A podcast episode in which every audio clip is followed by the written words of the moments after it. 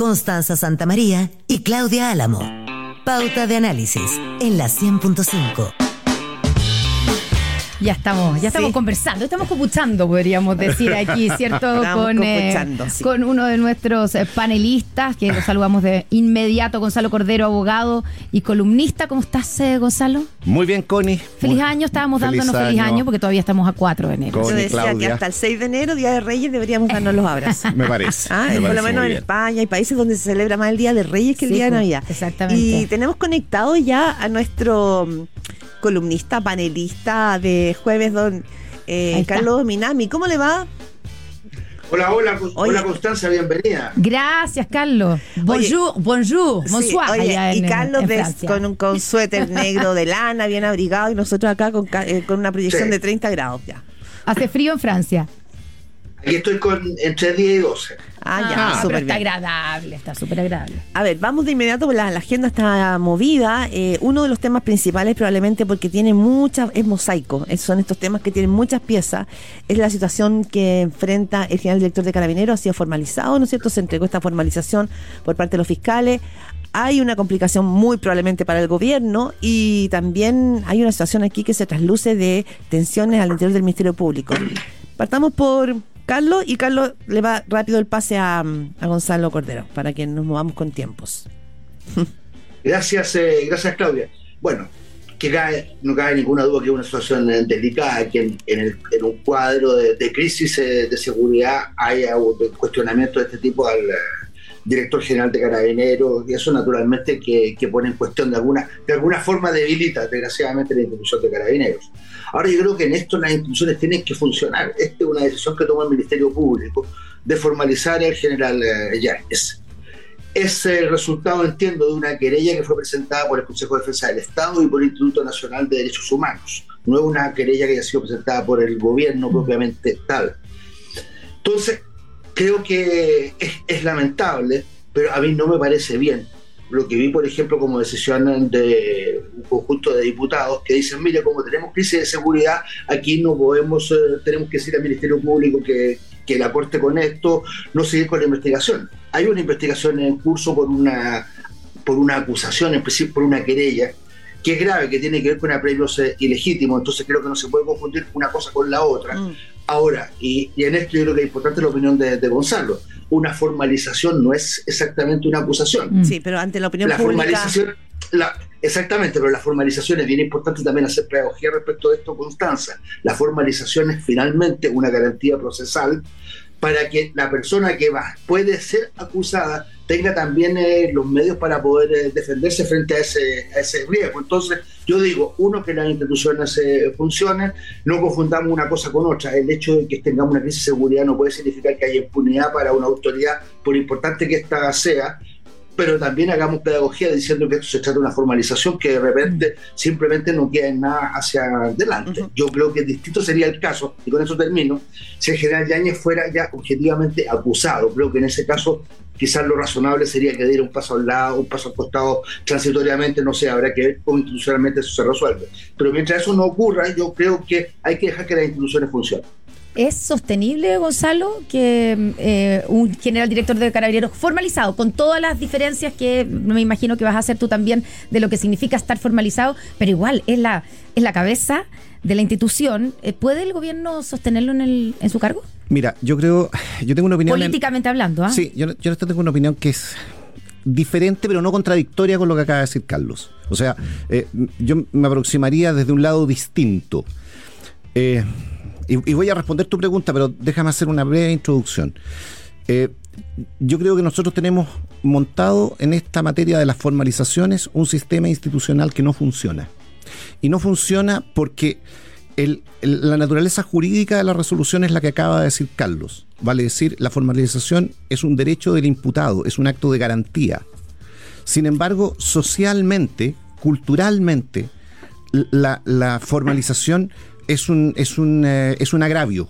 Es, mm. una, es, una presunción grave de culpabilidad y se somete al formalizado a una audiencia que es pública, eh, que por la naturaleza jurídica hace que no tenga, a mi juicio, suficientes garantías tampoco, ¿ah? porque, porque en la formalización el fiscal el Ministerio Público expone una serie de antecedentes que la defensa del formalizado no puede controvertir. ¿ah? Entonces, eh, y, por otro lado, como tiene esta naturaleza jurídica, la, la, formalización es una decisión bastante discrecional del Ministerio Público, que no está sometida a control jurisdiccional. Entonces, eh, socialmente, a mí me parece que es imposible, que es inviable políticamente, política y socialmente, que formalizado el general director de Carabineros siga en el cargo. Inviable. solo formalizado. Solo formalizado. ¿Por qué? Por, la mancha que tú dices que genera el, sistema. Como, como también, porque quiero, quiero eh, despolitizar esto, o sea que eh, eh, como si mañana al, al jefe de asesores del segundo piso se le formalizara también sería a Miguel Crispi también sería inviable que siguiera en el cargo. O a un ministro de Estado se le formaliza. Es inviable que siga en el cargo. Entonces estamos ante una contradicción del sistema institucional con la realidad que hace que en definitiva todos los altos cargos del país terminan siendo de exclusiva confianza de los fiscales del Ministerio Público. Porque, porque los fiscales del Ministerio Público deciden de por sí y ante sí en una resolución que no es sujeta de control jurisdiccional eh, eh, formalizar a alguien y literalmente desde el punto de vista público lo acriminaron, lo mataron, lo asesinaron. ¿ah? Y, esto nos puede pasar a cualquiera de nosotros, o sea, a, cualquiera de nosotros mañana un fiscal del Ministerio Público sin suficiente fundamento nos formaliza por un delito infamante y seis meses después archiva la investigación y se acabó y anda tú a explicar, ni, siquiera hay sobreseimiento, la archivan, es una resolución administrativa. Entonces, yo creo que esto no funciona. La antigua encargatoria de reo, que después se llamó auto de procesamiento, mm. era una resolución que tomaba primero un juez, y como tal era una resolución que estaba sometida a control jurisdiccional, eh, se podía apelar de ella y tenía que ser ratificada por una sala de la Corte de Apelaciones respectiva. Ahora. Y, estaba sometida también, perdona, al control disciplinario del juez que la tomaba. O sea, tú no solo podías apelar, sino que eventualmente podías ir de recurso de queja o de queja disciplinaria en contra del juez que la había adoptado. Entonces, eh, y tenía una revisión jurisdiccional. La formalización no. Entonces yo creo que esto no es racional, mm. esto no es lógico. El general director de carabineros tiene que ser de exclusiva confianza del presidente de la República, no de los fiscales del Ministerio Público. Ahora, resolver eso, Gonzalo Cordero, es más largo porque finalmente lo que tú estás planteando es una crisis eh, institucional, ¿no es cierto? Eh, y esta crisis institucional empalma hoy día con una crisis política y el gobierno va a tener que finalmente ahí tener que tomar una decisión. Eh, pues, tú dices, es inviable que se mantenga en el cargo y si finalmente la formalización prospera, ya está presentada. ¿Cómo se resuelve? A ver, Carlos, ¿tú, crees que sí es viable que se mantenga en el cargo? A mí me parece que es viable. Yo creo que por, la, por las razones que da Gonzalo, que son eh, muy valederas. La formalización es un acto de garantía hacia, hacia un imputado. Efectivamente, se ha transformado en una especie de acusación pública y un recurso que utilizan los fiscales de manera indiscriminada. Pero tratándose de algo tan delicado como la crisis de seguridad que tiene el país, de algo tan delicado, tan importante como la inclusión de dinero, a mí me parece que no debiera ser eh, no debiera ser removido en función de una en función de, un mecanismo que está siendo la verdad mal utilizado. Yo por lo menos creo eso. Y ojalá que el presidente de la República pueda compartir ese criterio. Ya, pero políticamente, Carlos, porque una cosa es ya que el, digamos el sistema se, eh, tenga errores o haya que mm, mejorarlo. mejorarlo, etcétera, pero eso no lo vamos a resolver hoy día, cierto, ni aquí, digamos, pero eh, pero pero el, el presidente sí tiene un desafío y sí tiene una complicación, ¿o no? Al menos, ¿o tú crees que el gobierno tiene que... No cabe la menor duda. No cabe la menor duda que es bien complicado y es delicada la situación. Porque se va a ver como, si lo mantiene en el cargo, de alguna manera lo que hace el gobierno es defender al general Yáñez, ¿o no? Y está siendo formalizado por una... Pero hay, pero, Constanza, hay presunción de inocencia. No, sí, yo lo entiendo, pero la, opinión, pública. mientras, no, mientras no haya una acusación que luego la formalización, si interviene una acusación, a mí me parece ya que las mm. cosas cambian. Pero mientras no haya una acusación, a mí me parece que hay que hacer que funcione la presunción de inocencia. Gonzalo Cordero. Es que el, problema aquí es que la irracionalidad va mucho más allá. Yo escuché cuando venía en el auto hacia la radio, escuché al ex subsecretario Arboe. Y hablando aquí en primera pauta. Hablando aquí en primera pauta, exactamente. Y yo comparto 100% lo que él decía. O sea, aquí tenemos por un lado lo que le está ocurriendo al general Yáñez con el Ministerio Público y tenemos un gobierno que eh, no solo indultó a personas condenadas por cometer delitos contra la seguridad y el orden público, sino que además a algunos de ellos les dio pensiones de gracia. Entonces, finalmente, ¿qué es lo que ve el carabinero de la calle? ¿Ah?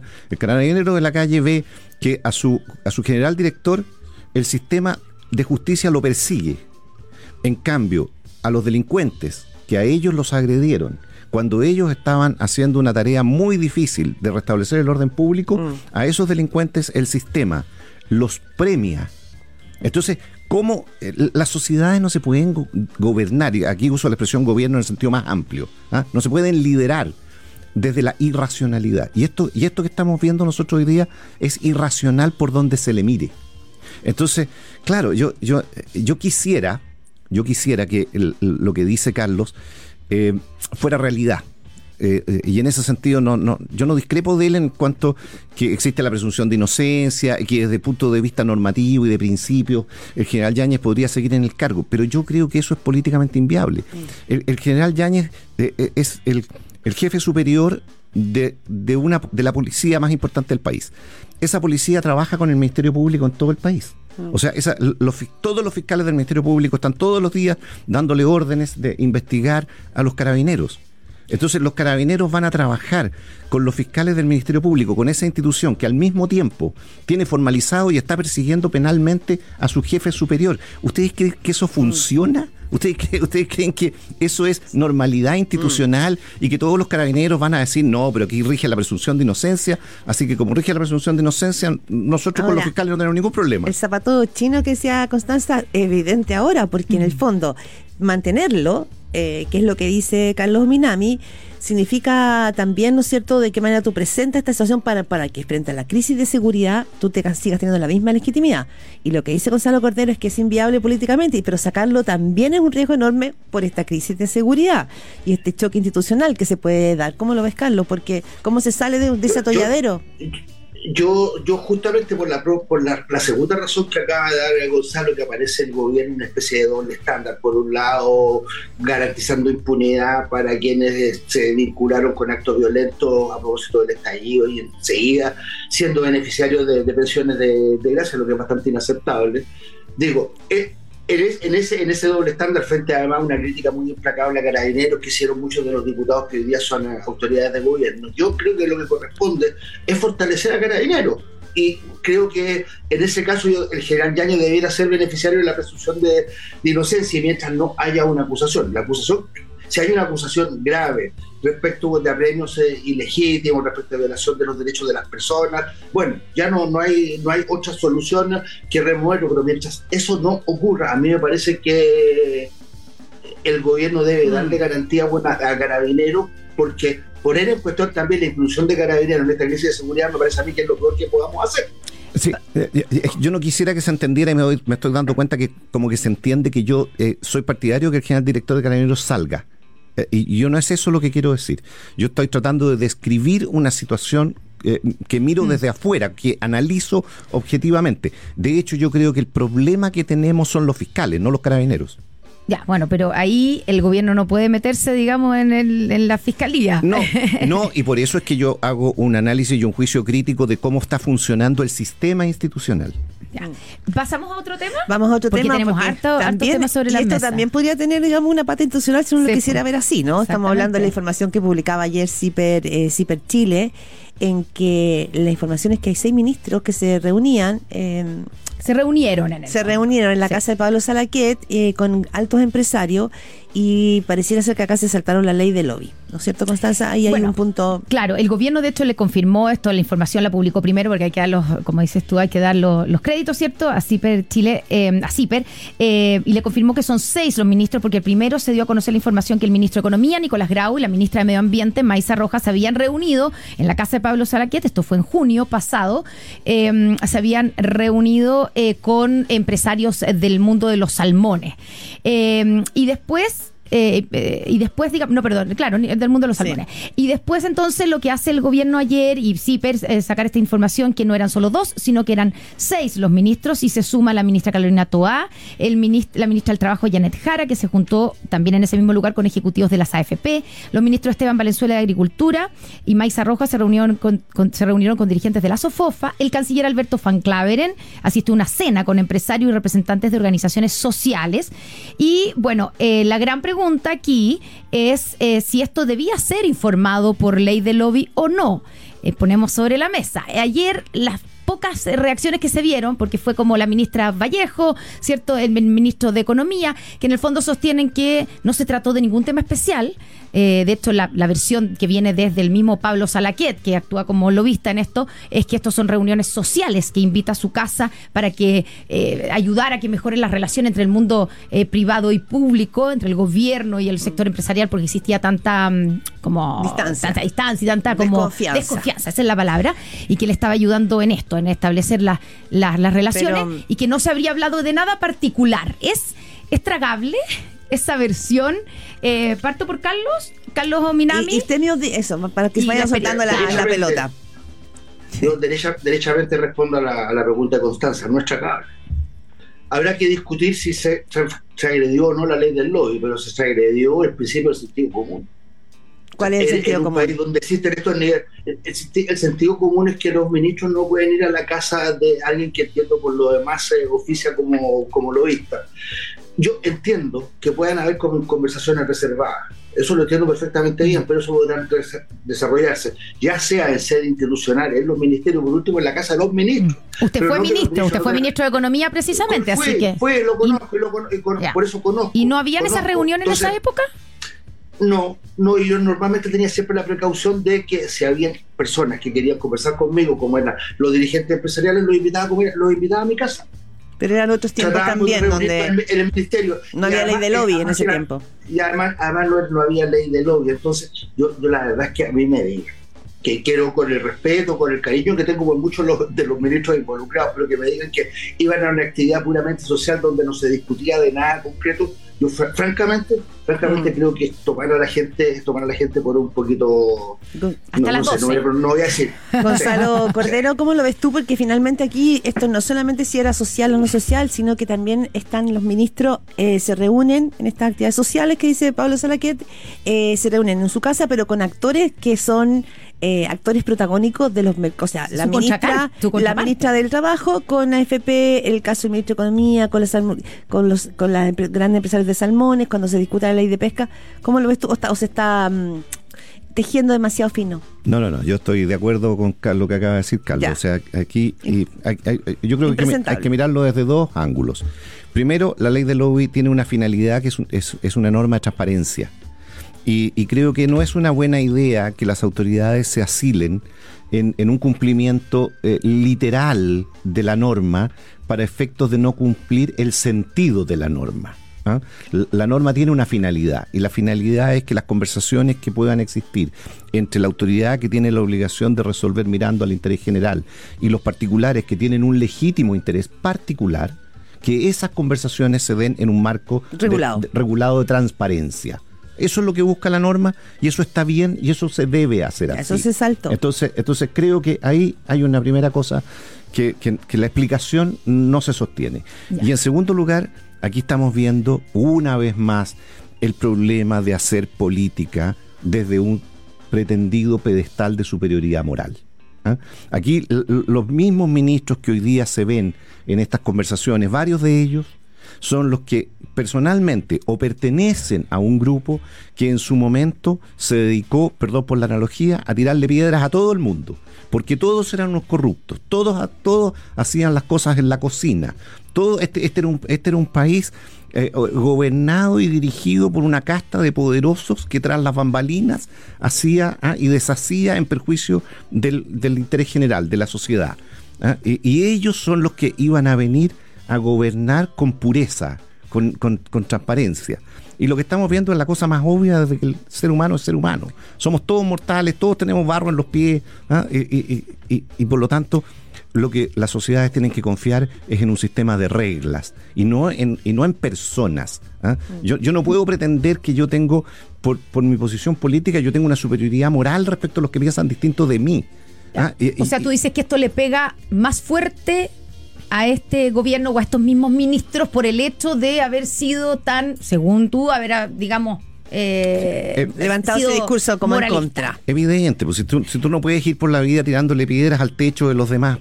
A ver, yo voy a hacer un, un, eh, pequeño abogado del diablo, digamos, eh, preguntándole a Carlos. abogada sería en abogada, este sí, caso. sí. Eh, abogada del diablo. eh, porque uno piensa, cuando, cuando efectivamente eh, eh, comienza, comienza este gobierno, además, había una distancia súper grande entre el sector eh, empresarial, sobre todo, entre el sector privado y el, y, y el gobierno. Había una desconfianza. Entonces uno entiende que, que, que es uno piensa que, es posible y que es deseable incluso que hayan conversaciones, que haya, que se estrechen lazos, que no haya esas desconfianzas, que se rompan esas descon- de, de confianza en pos de un beneficio para el país, estoy pensando. Entonces, eh, ahí, es donde uno piensa, bueno, reuniones como estas, que es la que hacía Pablo Salguet, que ha dicho que él no ganó plata con Que no esto, cobra por que no cobra por eso, sino que él está ayudando como al país, una cosa así.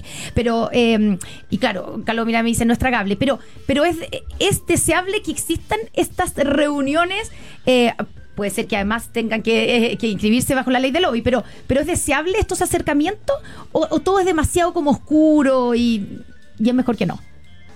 No, yo creo que son totalmente deseables. A mí me parece muy importante que el gobierno tenga una interlocución eh, fluida, regular, sistemática con el mundo empresarial, que juega un papel tan importante en el desarrollo de la economía del, del país, el sector eh, que invierte. Y yo soy gran eh, partidario de un diálogo muy, muy fluido, pero ese diálogo tiene que ser también en condiciones de transparencia y si por último tendrá que ser yo entiendo que puedan haber también conversaciones eh, reservadas, pero esas conversaciones reservadas se pueden también o desarrollar en los ministerios o si no también en los lugares donde los ministros actúan como tal, pero los ministros no pueden ir a la casa de alguien que se ha dedicado al lobby a juntarse con otros ministros, eso me parece a mí francamente contravenir eh, totalmente el sentido común y no, no darse cuenta además eh, del clima en que estamos. Estamos Sí. en un clima de gran eh, desconfianza en donde hay que ser particularmente cuidadosos respecto de esas eh, actuaciones. Algo- Y- y- y- perdón, Sí, hay que agregar una cosa, porque es que en un Estado de Derecho nosotros pretendemos serlo, las confianzas son institucionales, se- se- no, no son de amiguis. Si nosotros no, nosotros no necesitamos aquí que los ministros sean amiguis de los dirigentes empresariales, ni que sean amiguis de la oposición. ¿Ah? Amigues. O, o- o amigues. ¿ah? Eh, eh, por supuesto que es deseable que hayan relaciones humanamente cordiales, por supuesto, pero la confianza, las confianzas se manejan en el plano de las instituciones. La pregunta que queda en el aire que no alcanzamos, pero es eh, si esto, más allá de la calificación y el análisis, puede manchar algunas leyes que están en curso. Es decir, la ley de pesca, que es lo que decía Fidel Espinosa ayer. O sea, si el ministro Grau se reúne con la... Digo, ya venía siendo una ley cuestionada. Si, eh, si finalmente las, las gestiones legislativas respecto a las leyes que cada uno de estos ministros tiene, reunidos con los ministros sectoriales, perdón, con los empresarios que son del sector, puede manchar, cuestionar o instalar, ¿no es cierto?, dudas sobre, esa, sobre esas leyes. Si me permite, Sí, más, más, Así un segundo por- para que no nos maten. más allá de eso, seguimos sistemáticamente matando algo que es fundamental, que es la credibilidad y la legitimidad que la sociedad en su conjunto le da a las instituciones y a quienes ejercen liderazgos. Eso es lo que es más grave. O sea, tene- hemos, de- hemos destruido la- la- a las policías, hemos destruido la credibilidad en, la- en la- en las organizaciones empresariales y en los empresarios, en las iglesias. O sea, aquí no queda títere con cabeza. Ese creo yo que es el problema más grave. Carlos, mírame para ir cerrando.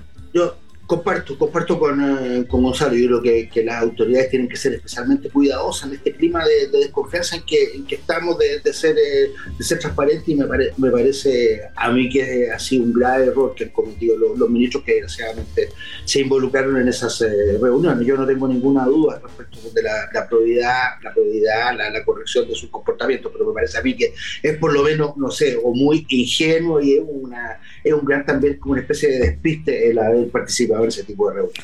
Ya despistes la palabra. Carlos Dominami, muchísimas gracias eh, por estar como cada jueves aquí en A Pauta Análisis y Gonzalo Cordero también. Muchas gracias y que, sea un buen gracias a ustedes. 2024. Nos vemos el próximo Chao, chao, adiós. Jueves. Jueves. Chao. Chao, chao. Cinco minutos faltan para las nueve de la mañana. Saludamos a nuestros auspiciadores. ¿En qué piensas cuando piensas en tu futuro? Tus sueños están más cerca si te cambias a Habitat, porque aquí el futuro lo escribes tú. AFP Habitat, más de 40 años juntos haciendo crecer tus ahorros. Y la mañana no parte sin un buen café. Yo encuentro que el aroma de café es necesario, debe ser importante. Marley Coffee es un café 100% orgánico, de grano arábico, granos traídos desde las tierras más privilegiadas para cultivar café, donde se respeta cada etapa de su producción con un cultivo ético y con un cultivo sostenible. Marley Coffee, un café para todos. Muchas gracias. Está exquisito mi café esta mañana jueves. Buenísimo. Gonzalo, qué gusto. Chau, chau. Gracias por escucharnos. Que estén bien. Constanza, nos vamos. Usted sigue. Constanza yo sigo sigue acá, aquí. Yo sigo acá y espero a Gaby Villarroel para Villalobos, Villalobos, para, para sí. partir en Mercado Central. Y nosotros nos vemos mañana tempranito. Exactamente. Oye, ya es viernes mañana, impresionante Mañana es cómo se viernes. pasó la semana. Se pasa y toda y la, y la agenda informativa va al trote. Chau, que estén Chau. bien.